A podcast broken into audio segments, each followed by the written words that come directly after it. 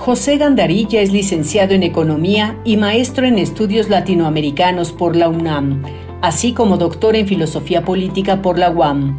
Es investigador del Centro de Investigaciones Interdisciplinarias en Ciencias y Humanidades de la UNAM y ha sido profesor invitado en la Universidad de Buenos Aires, en Argentina, y la Escuela de Gestión Pública Plurinacional en La Paz, Bolivia.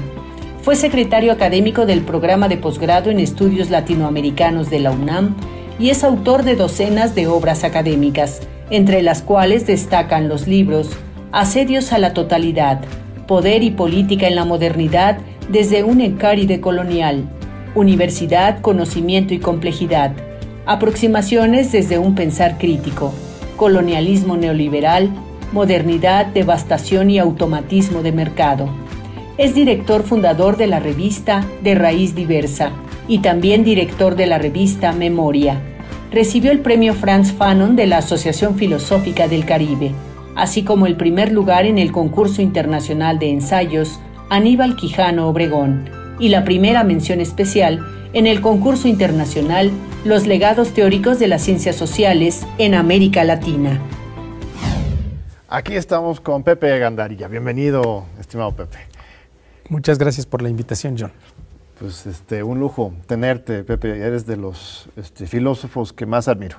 Este, eh, mayor pensamiento crítico y profundo. Es difícil este, encontrar una pluma como la tuya. Es un, un honor para mí.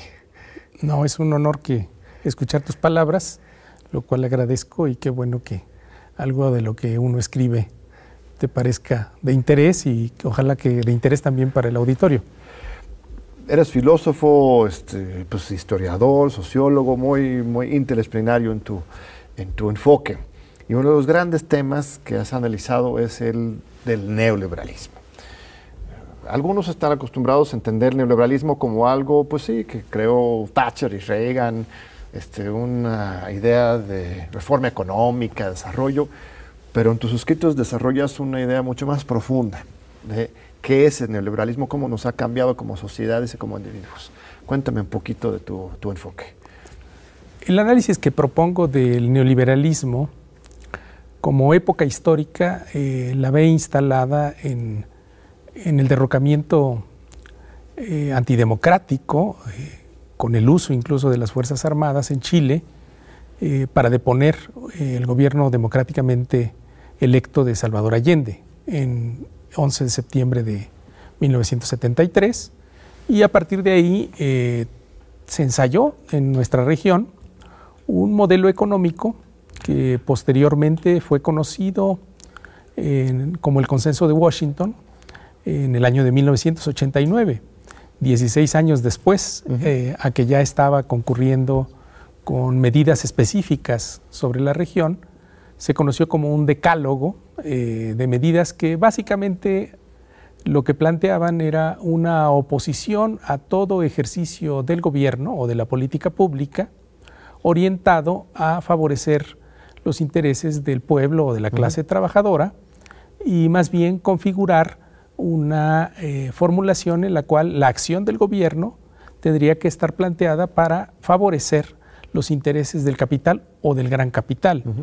En mi enfoque, por esa razón, el neoliberalismo, para ser bien analizado, eh, tiene que ser visto corriendo su tiempo hacia atrás, que lo ubicaríamos en los debates de la Europa de los años 20, en el periodo de entreguerras, y hacia adelante, ya en la conversión que estamos viviendo, de un paso eh, en donde el neoliberalismo hace una clara afinidad electiva con lo que en términos clásicos podríamos llamar la propuesta eh, del fascismo clásico. Es decir, este umbral en donde el neoliberalismo global se parece cada vez más a las políticas que eh, hubiera imaginado o el construir y desarrollar a nivel del mundo entero eh, la posibilidad de que el fascismo se hubiese establecido. Esto es fascinante, Pepe, porque el neoliberalismo supuestamente tiene algo de liberal. y el liberalismo se supone que es antifascista, puede ser incluso conservador, pro mercado, etcétera, pero si se define de alguna manera, es antifascista. ¿no? Incluso hay intelectuales de derecha, como Enrique Krause, que se definen como liberales antifascistas. Pero tú estás diciendo que este neoliberalismo tiene una elección afinitiva, pues, citando a Weber, entiendo, con el fascismo. ¿Cómo, cómo vinculas esas dos cosas? Desde sus orígenes, eh, los economistas eh, que crearon el discurso neoliberal eh, podemos ubicarlos en una especie de segunda o tercera generación de la Escuela Austriaca de Economía, que no es sino la heredera de los planteamientos de la escuela neoclásica en economía, con los que en cierto modo Marx conoció y debatió, los caracterizaba, les hacía llamar los economistas vulgares, porque a su juicio la economía clásica es eh, una indagación teórica eh, que plantea la vinculación entre la producción de la riqueza al interior de nuestras sociedades, de nuestros países o de nuestras naciones, con el trabajo. En ese sentido, para Marx, un economista clásico es aquel que sabe que la producción y distribución de la riqueza social deriva de una fuente que es el trabajo humano.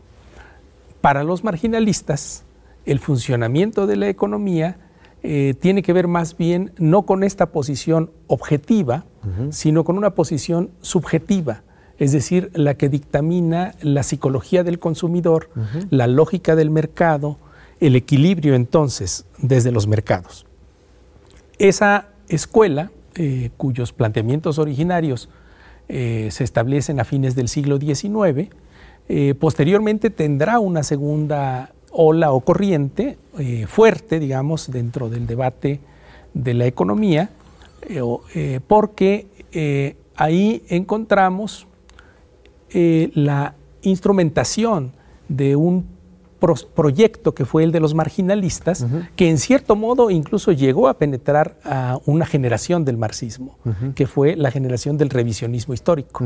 Es decir, simpatizaron los revisionistas, como Bernstein, eh, eh, que era el heredero, el albacea de Engels, con esas formulaciones que surgían de la economía marginalista y de la sociología del individualismo metodológico. Pero el fascismo, ¿dónde, dónde? A ver. Eh, para llegar a ese paso, eh, quiero hacer un, paso intermedio, que es el siguiente. Entonces, en ese debate lo que ponían en juego los marginalistas era que las teorías de Marx en términos de la explotación eh, eran, no eran sino formulaciones en todo caso ideológicas y no eran objetivamente verificables en el terreno de la economía. En ese debate, eh, obviamente, el discurso de la emancipación, eh, en el sentido del discurso teórico de Marx y de esa primera generación de los marxistas, se ve claramente impactado, digámoslo así, por la lucha de la Revolución Rusa del 17. Europa, en ese sentido, como decía Lenin, a Europa le correspondía la posibilidad de acompañar ese proceso revolucionario del 17 como un proceso de una revolución, si no mundial, sí cuando menos europea, al seno de Europa. Y ahí el debate se dio en términos de que lo que aconteció fue la primera llamada guerra mundial, primera guerra europea, eh, y algunas partes de la socialdemocracia eh, hicieron brazo con eh, el proyecto, digámoslo así, de confrontación de los ejércitos nacionales en lugar de esta idea de la confrontación entre las clases de los trabajadores y la del capital. En, ese, en esa generación o en ese momento de ese debate, los años 20, eh, se está desarrollando también un proceso muy interesante que los historiadores identifican en lo que ocurre con la destrucción del imperio austrohúngaro y la generación de un proyecto que era, eh, podríamos decirlo así, eh, eh, de alcances municipales, de alcances de una, una, cierta proyección de capacidad de articulación nacional, pero en ciertas ciudades. En la ciudad más importante que se desarrolla eso es en Viena.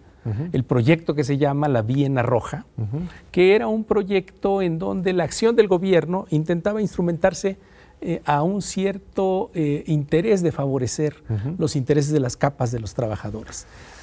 en oposición a ese discurso y práctica de, la, llamada Viena Roja, que articulaba también ejercicios de interpretación de ciertos economistas sobre las cuestiones del equilibrio, del mercado, de la proyección de la economía, es que se generara la oposición que da lugar a la segunda generación de los economistas neoliberales. Y al fascismo.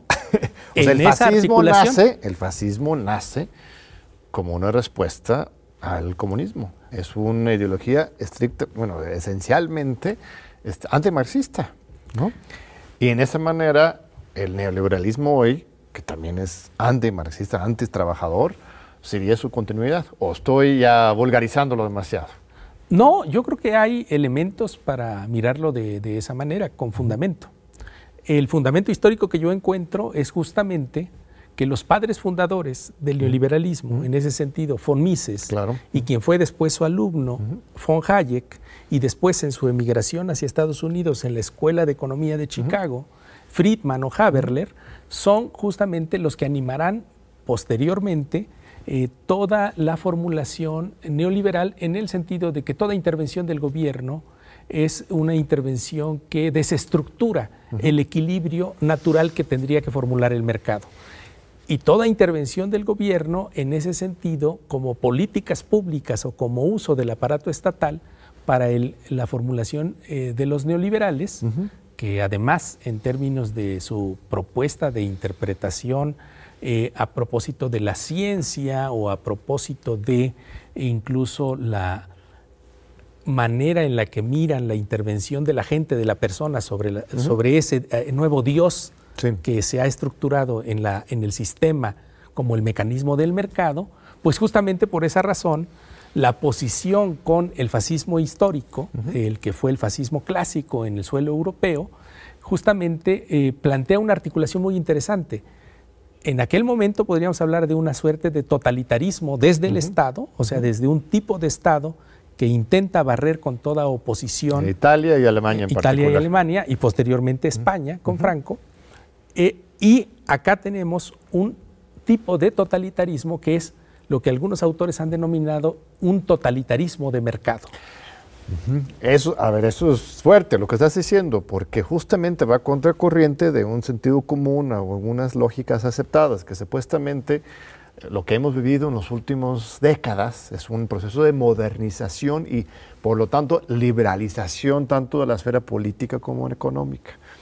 Y lo que tú estás diciendo es que justamente esta liberalización económica ha generado más bien su contrario. ¿no? que es una jaula, una jaula de mercado y un totalitarismo este, del sector privado. Del, y, lo ves, por ejemplo, ¿qué sería un buen ejemplo? Esto del tema de, las redes sociales, ¿no? en que Twitter o Facebook, ahora empresas privadas globales con sede en los Estados Unidos, deciden bajarle el switch a cualquier cuenta, desde Donald Trump hasta una cuenta pues, obradorista de 20 mil seguidores en México. ¿no? este tipo de acciones lo, ves como ejemplos de, las semillas de una lógica totalitaria hoy? ¿O a qué te refieres concretamente lo que estamos viendo hoy? El capitalismo siempre se ha desarrollado con una extraordinaria capacidad de captación de todo desarrollo tecnológico para, eh, digámoslo así, el interés de hacer prevalecer la relación social de capital como una relación social eh, de rendimiento o de valorización. en ese sentido, el capital es una ibris, una desmesura, es una entidad insaciable que va carcomiendo todo aquel eh, desarrollo de relaciones sociales que no estén dominadas por la lógica del rendimiento, de la ganancia, de los dividendos en el mercado financiero. Eh, ¿Cuál es la situación que vive América Latina? en el curso de la historia de, mediados del siglo XX hacia acá. La intención, por un lado, de una lucha desde abajo por estructurar sociedades eh, democráticas, sociedades que eh, en donde tengan posibilidades de, desarrollar su vida la mayor cantidad de la gente. Eh, el neoliberalismo lo que plantea o postula es una formulación de una idea de nación en donde básicamente sobraría mucha gente. Es decir, el neoliberalismo eh, postularía que es necesario eh, desarrollar la lógica mercantil capitalista en casi todos los espacios o en todos los espacios eh, para la posibilidad de que eso genere rendimientos, genere acumulación de capital, produzca ahorro dentro de los capitalistas y en ese afán de los capitalistas por producir, bueno, pues brinden oportunidades de empleo o u oportunidades de eh, fondos focalizados para atender la pobreza cuando ésta eh, se generalice o cause problemas, conflictos.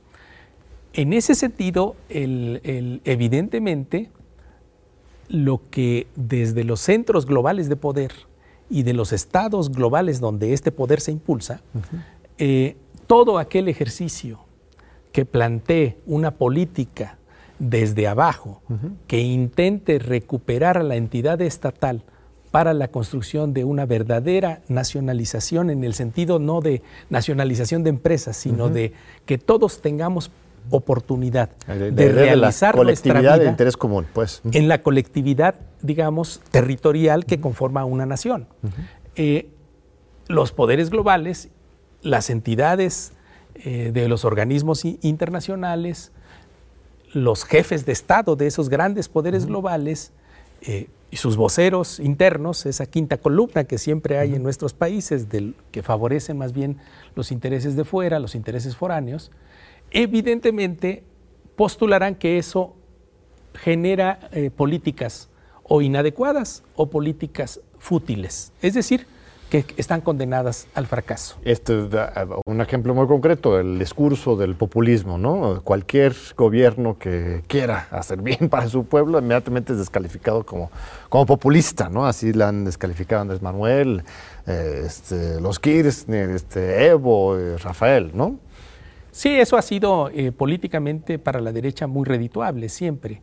Eh, generalizar la idea de que lo que fue una segunda ola del populismo, no el populismo histórico de los años 40 o 50, sino ya esa teatralización de populismo que hubo en los años 80 o 90, eh, recordemos este, a quienes este, se refieren, esa ola populista, ¿no? este Color de Melo en Brasil, Menem en Argentina, esa eh, Alan García en el Perú, esta idea de que esos gobiernos fracasaron por ser populistas se instala en el discurso neoliberal haciendo una especie de conexión automática.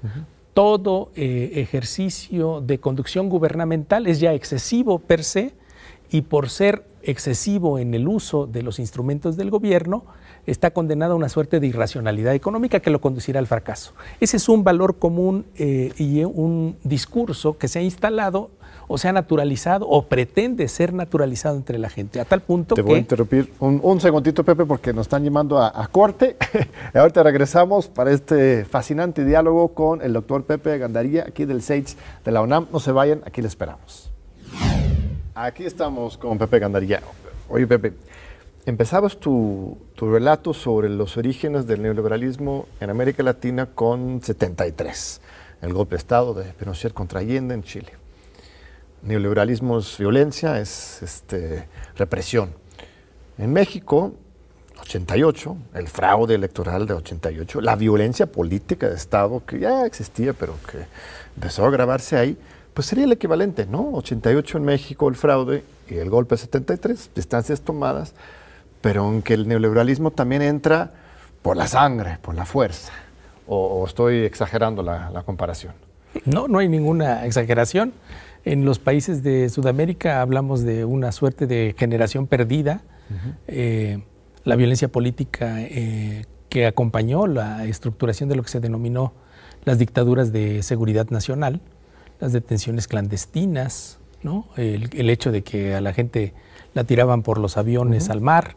Eh, fue un, fueron tiempos muy oscuros para la región, no solo de Sudamérica, en, Centroamérica. Eh, ese proceso lo estamos viendo los, resultados ahora. Es, que, eh, es que el caso de México es muy importante porque hay una especie de autocomplacencia de la vieja clase política pues, priista en que dicen, mira, igual éramos autoritarios, pero no tuvimos golpes de Estado, como en Chile, como en Argentina, como en Bolivia, etcétera. Siempre ha sido muy institucional y pacífico esto. Y lo que yo me quedo pensando es que no. O sea, en realidad, 88 fue un golpe de Estado legal, técnico, un fraude electoral. 2006 también, no sé. eh, y la violencia, los presos políticos, eh, este, también tuvimos nuestros vuelos de la muerte en Guerrero en particular en los 70. O sea, esta idea de que de alguna manera somos la excepción en México comparado con otros países, obviamente hay diferencias, pero no es tal. O sea, realmente hemos vivido por la misma experiencia cruda y dura, ¿no? Sí, los años 70 en nuestro país fueron años de la llamada guerra sucia, eh, de un amplio endeudamiento desde la segunda mitad de los años 70 en adelante. En nuestro país, pues obviamente se instala el llamado grillete de la deuda. La primera moratoria que se declara en el 82 es acá.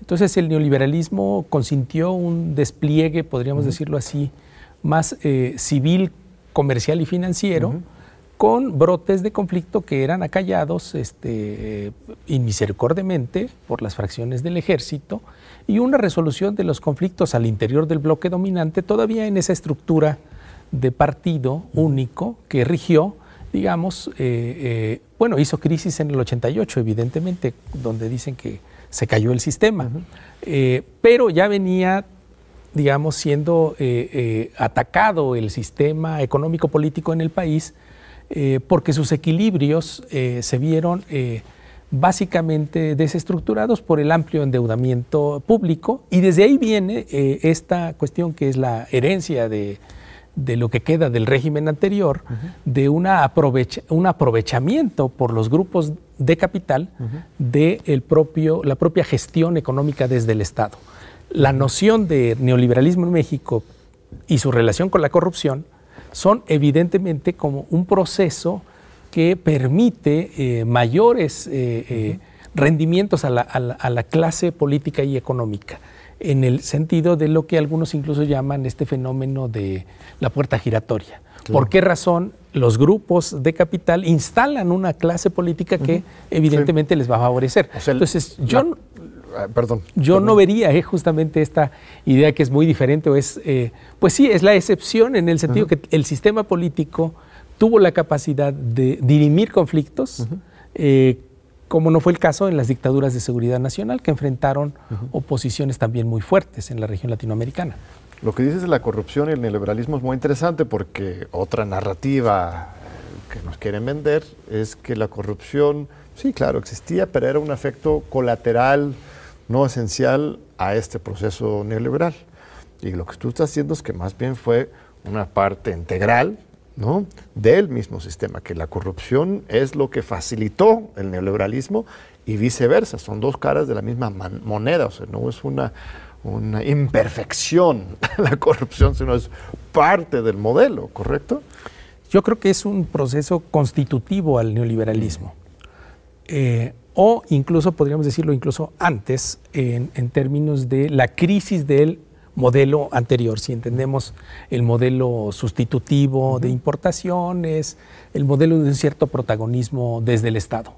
¿Por qué? Porque básicamente cuando se eh, descubrió la, cuenca petrolera en nuestro país, no solo se, eh, se, tenía enfrente un gran espacio de inversión, sino había una eh, presión política desde los Estados Unidos para que evidentemente el uso de ese petróleo no fuera eh, instalado en una aplicación, digamos, de una mayor capacidad de gestión desde nuestro país en los espacios de la cadena de valor más rentable para ese energético, esa materia prima. Como lo que ocurrió en Venezuela, por ejemplo. Ese es el gran pecado globalmente para Venezuela, es que usaron sus sus recursos petroleros para invertir en la gente, este, en la industria nacional, o sea, mientras en, para nosotros en los 70 pues se robó todo, ¿no? y es, eso era eh, importante porque si no se hubiera empoderado estos otros sectores, ¿no? no solo en los años 70, sí, claro. en, en el ciclo de, de alto crecimiento de los precios del petróleo, con estos eh, dos personajes. Con Fox mismo, sí, claro. Fox y Calderón, les tocaron precios del petróleo muy altos. Y se eh, pueden revisar las cuentas nacionales eh, y los miles de millones de dólares que ingresaron por la venta del hidrocarburo, no sabríamos ahora a dónde fueron a parar. Era la oportunidad, o sea, se pudo haber utilizado esta gran bonanza petrolera de esos años para este, echar a andar o este, fortalecer la economía nacional y perdimos esa oportunidad. ¿no? A ver, 2018, para saltar, no tenemos mucho tiempo, entonces quiero empujarte al, presente. Eh, este, ¿Qué pasó? ¿Qué pasó en 2018? ¿Cómo lo defines histórica y este, estructuralmente? Bueno, hay un proceso de una larga historia, de una lucha por la democratización en nuestro país.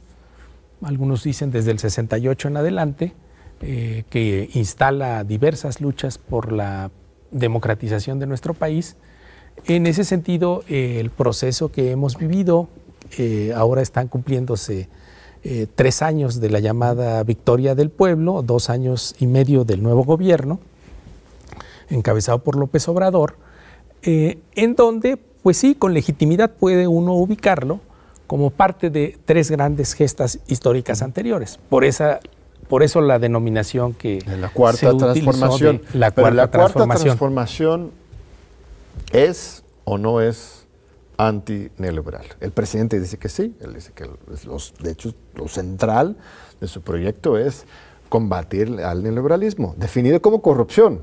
¿no? Ahí, hace una relación muy interesante. Pero otros, de otras corrientes más, pues más marxistas, más zapatistas, más radicales, ¿no? si lo quieres definir así, pues ah, casi casi se burlan de esa afirmación. Dicen, no, ¿cómo crees? el neoliberalismo es una cuestión estructural y tú no estás confrontando las cuestiones estructurales. Eh, hay un debate fuerte. ¿Por dónde te posicionas por ahí? Yo pienso que legítimamente el, proyecto se plantea como un proyecto antineoliberal. Que se haya salido del neoliberalismo como tal, no. De hecho, López Obrador en alguna conferencia mañanera de marzo del 19 dijo eh, que ya la economía nacional eh, se había saltado, digamos, la condicionalidad neoliberal y estábamos avanzando hacia otra cosa. Eh, ese es un, un, proceso muy complicado. ¿Por qué? Porque básicamente, ¿hacia dónde apuntaría la postura de una política eh, económica y una política política antineoliberal, eh, apuntaría a una idea de una gestión desde el Estado con las posibilidades de crear políticas públicas este, universalistas, generación de infraestructura nacional que pudiera conducir a una mayor autodeterminación del país. Pero aquí estamos ante un viejo problema de, todas las revoluciones. La revolución no solo no puede acontecer en un país, esta idea de la revolución en un solo país, eh, porque todos los poderes este, globales, lo fue el caso en las revoluciones europeas del 48, lo fue en, la revolución rusa del 17, lo es eh, en la revolución cubana con el bloqueo tan fuerte. Es decir, todo aquel proyecto que se plantea como un proyecto de transformación social enfrenta poderes colosales que eh, plantean ese ejercicio como una verdadera eh, intención eh, que tiene que contener esfuerzos verdaderamente gigantescos para poder enfrentarse a esos poderes globales. ¿Qué capacidad tiene un Estado para afrontar a esos poderes globales?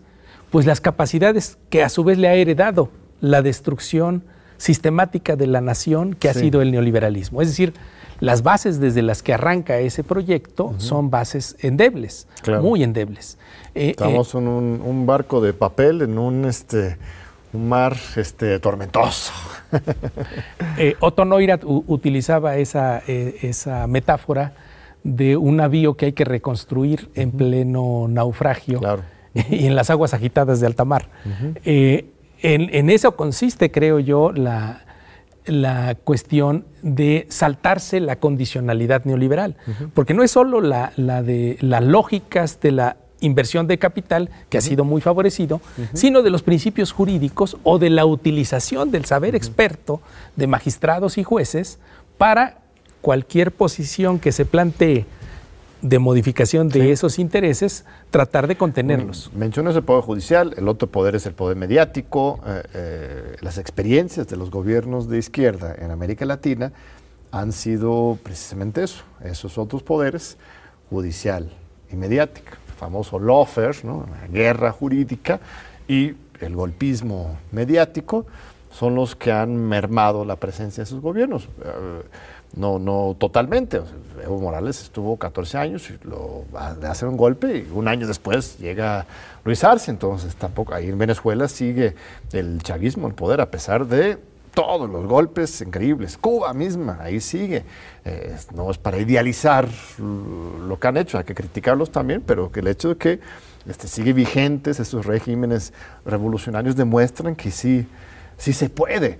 Aquí en México ahorita entonces ves ¿Ves que estamos en riesgo de, caer en, este tipo de, golpismo pronto o, ves que sí estamos trazando una ruta de, fuerza eh, este, para resistir esos embates? Yo creo que en el caso de nuestra región se, ha estado ensayando eh, desde 2008 eh, con el golpe en Honduras a Celaya y después en Paraguay, en Venezuela, una manera diferente del el golpismo clásico.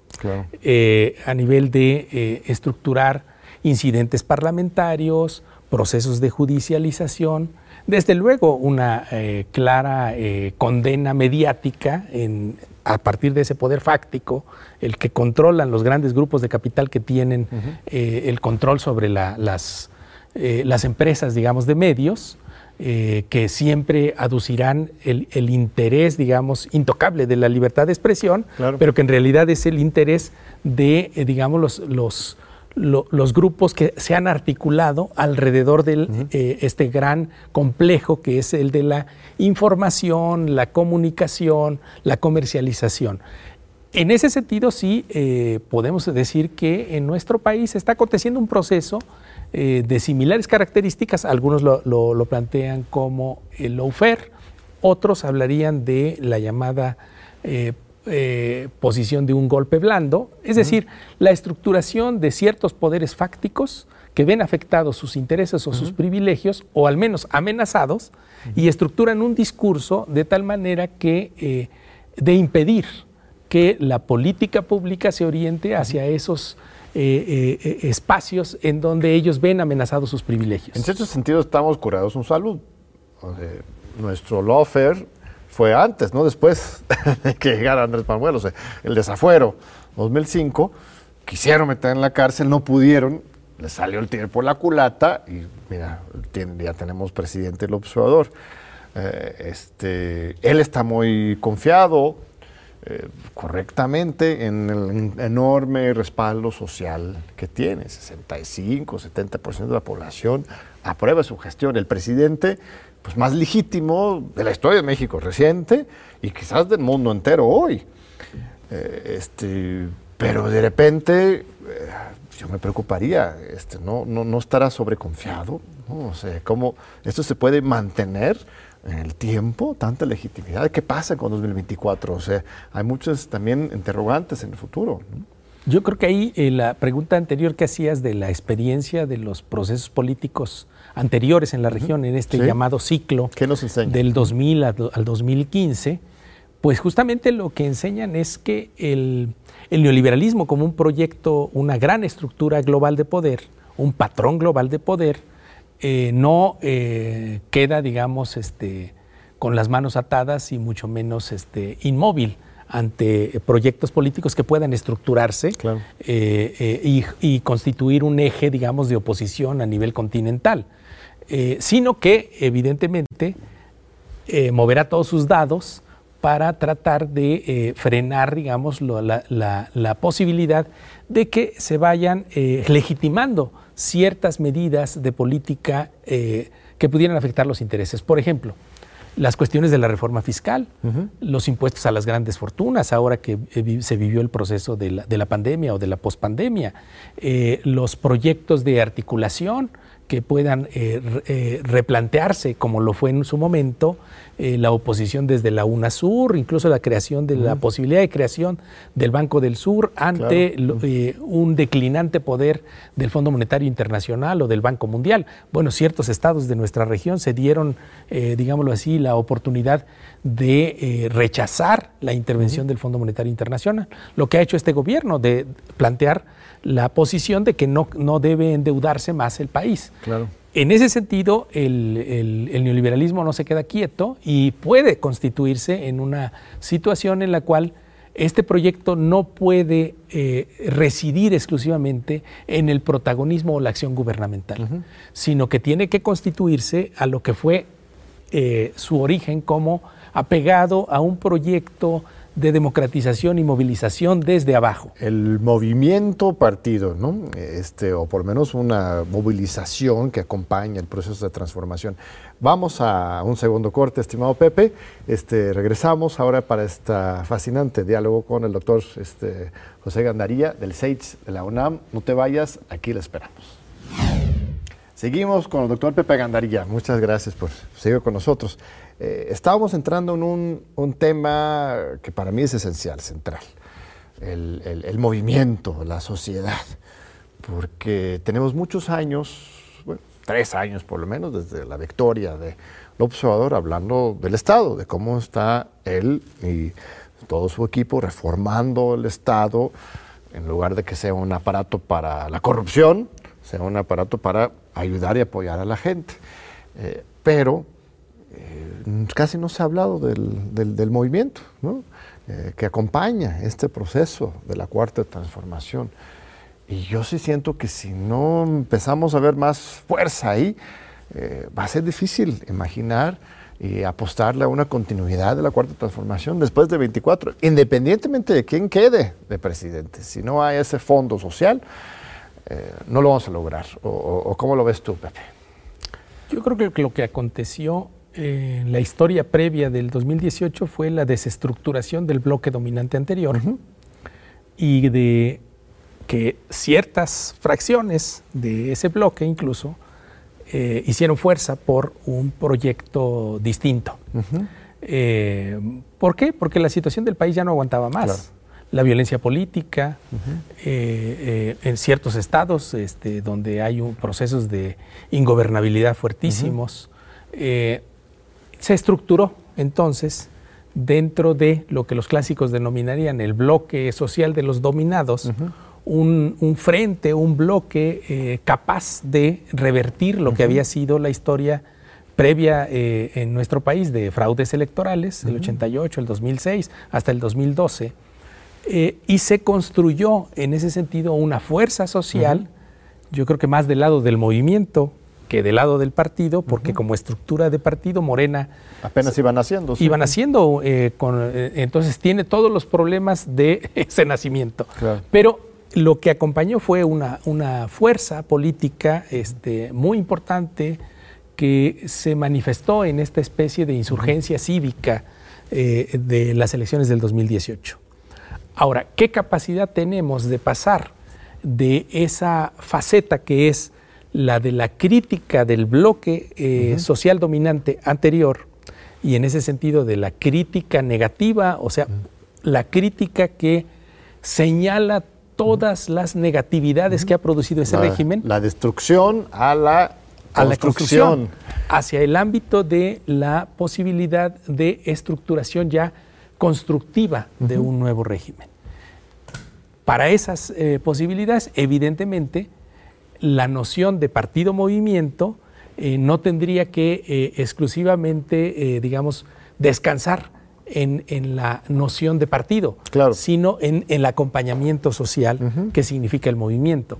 Ahora, aquí estamos ante una situación este, en donde, como dicen los clásicos, la acción del gobierno o del gobernante siempre se modula por fortuna o por virtud. Y en este caso, la fortuna no ha sido muy favorable al, proyecto de la Cuarta Transformación.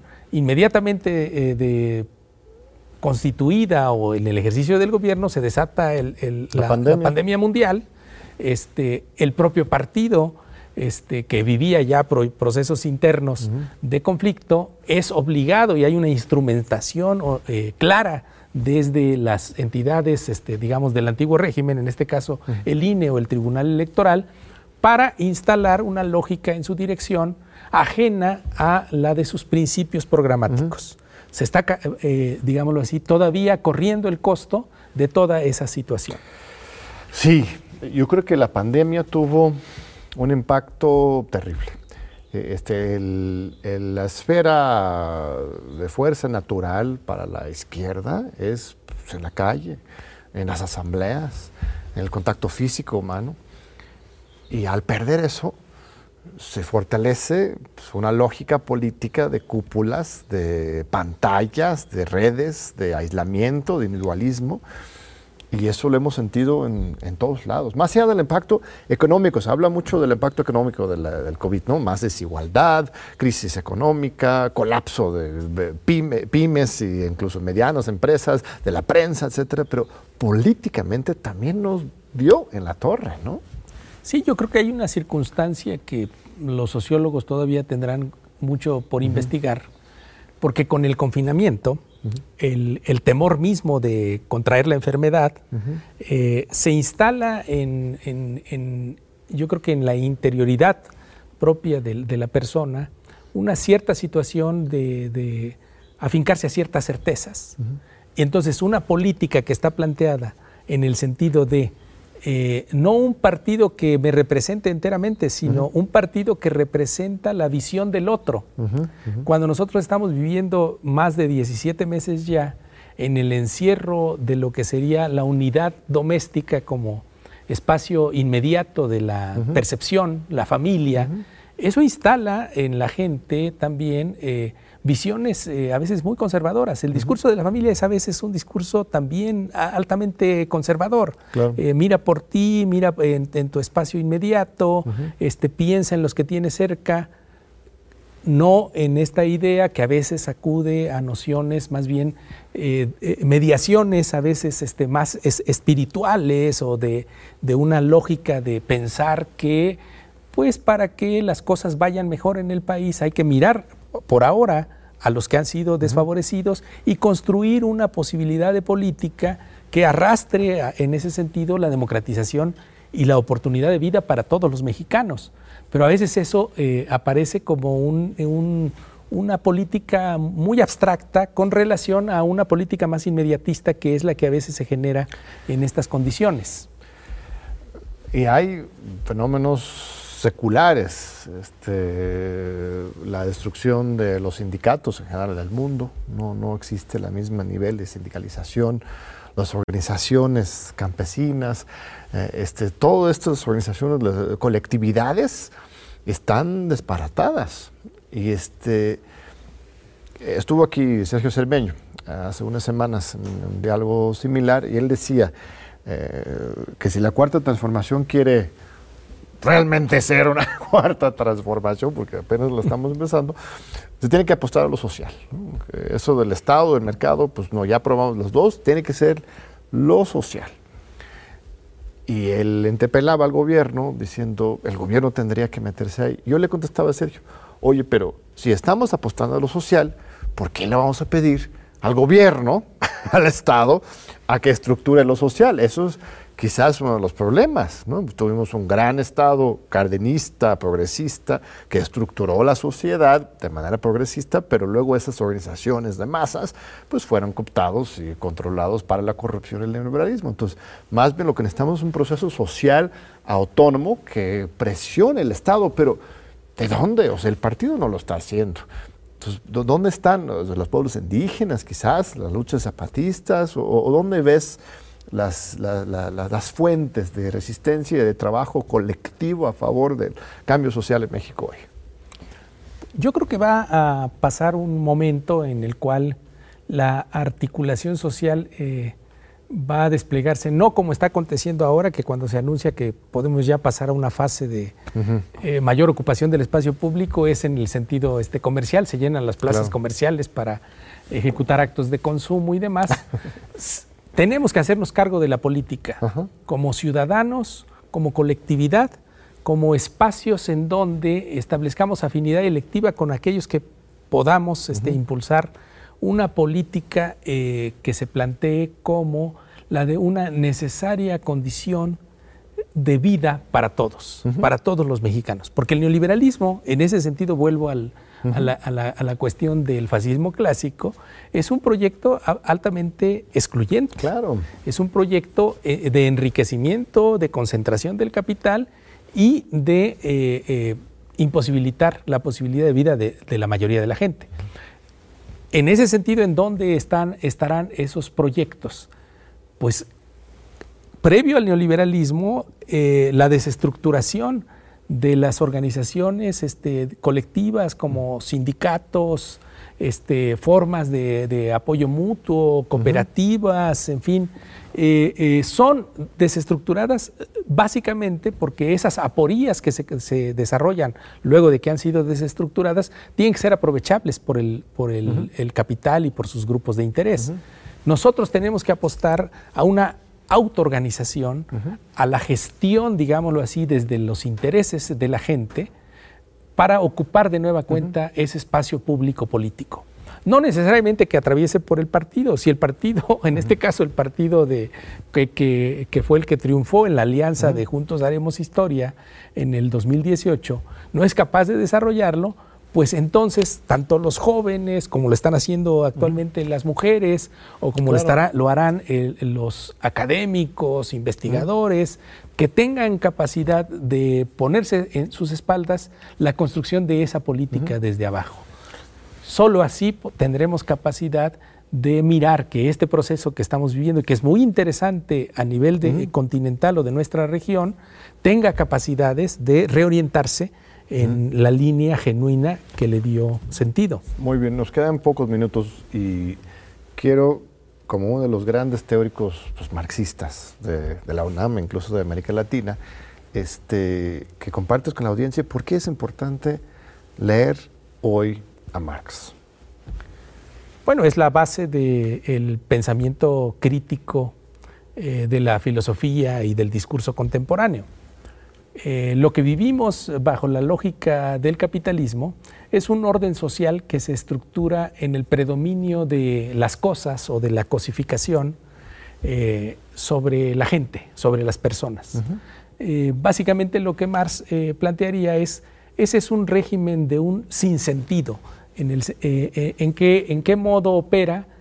Pues porque básicamente lo que domina o lo que gobierna es un, un mecanismo es la articulación de los capitalistas o de las personificaciones del capital para obtener ganancia y entonces, aunque este, el costo de esto sea la, la destrucción de la vida humana y de la vida no humana en el planeta.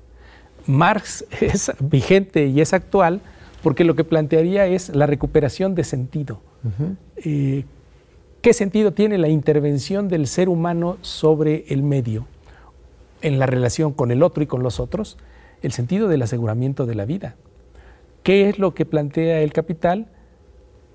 La procuración de la ganancia, aunque esto signifique la muerte de los productores y la muerte del medio. Es un orden o un régimen de la muerte con un orden o un régimen de la vida. En ese sentido, la vigencia de Marx, y por eso hay que leerlo eh, con este sentido, que su discurso o su formulación teórica es una especie de contradiscurso respecto a ese régimen automático, automatizado o espontáneo, sea del totalitarismo del mercado o del totalitarismo del Estado, pero que está planteado exclusivamente para el beneficio de la ganancia y de las personificaciones del capital. Nosotros tenemos que recuperar el sentido de que podemos construir nuestra propia historia, gestionar y autogestionar nuestra propia historia, que justamente es como tratar de incidir en aquello que, como decía Hegel, pues si la historia camina siempre por el lado malo, pues nosotros tenemos la, obligación, la capacidad de ejercer nuestro pensamiento crítico para tratar de contener en algo esa historia que parece un tren que nos pasa por encima. Por eso, otro gran clásico decía, eh, operar esta especie de freno de emergencia ante esa locomotora de la historia.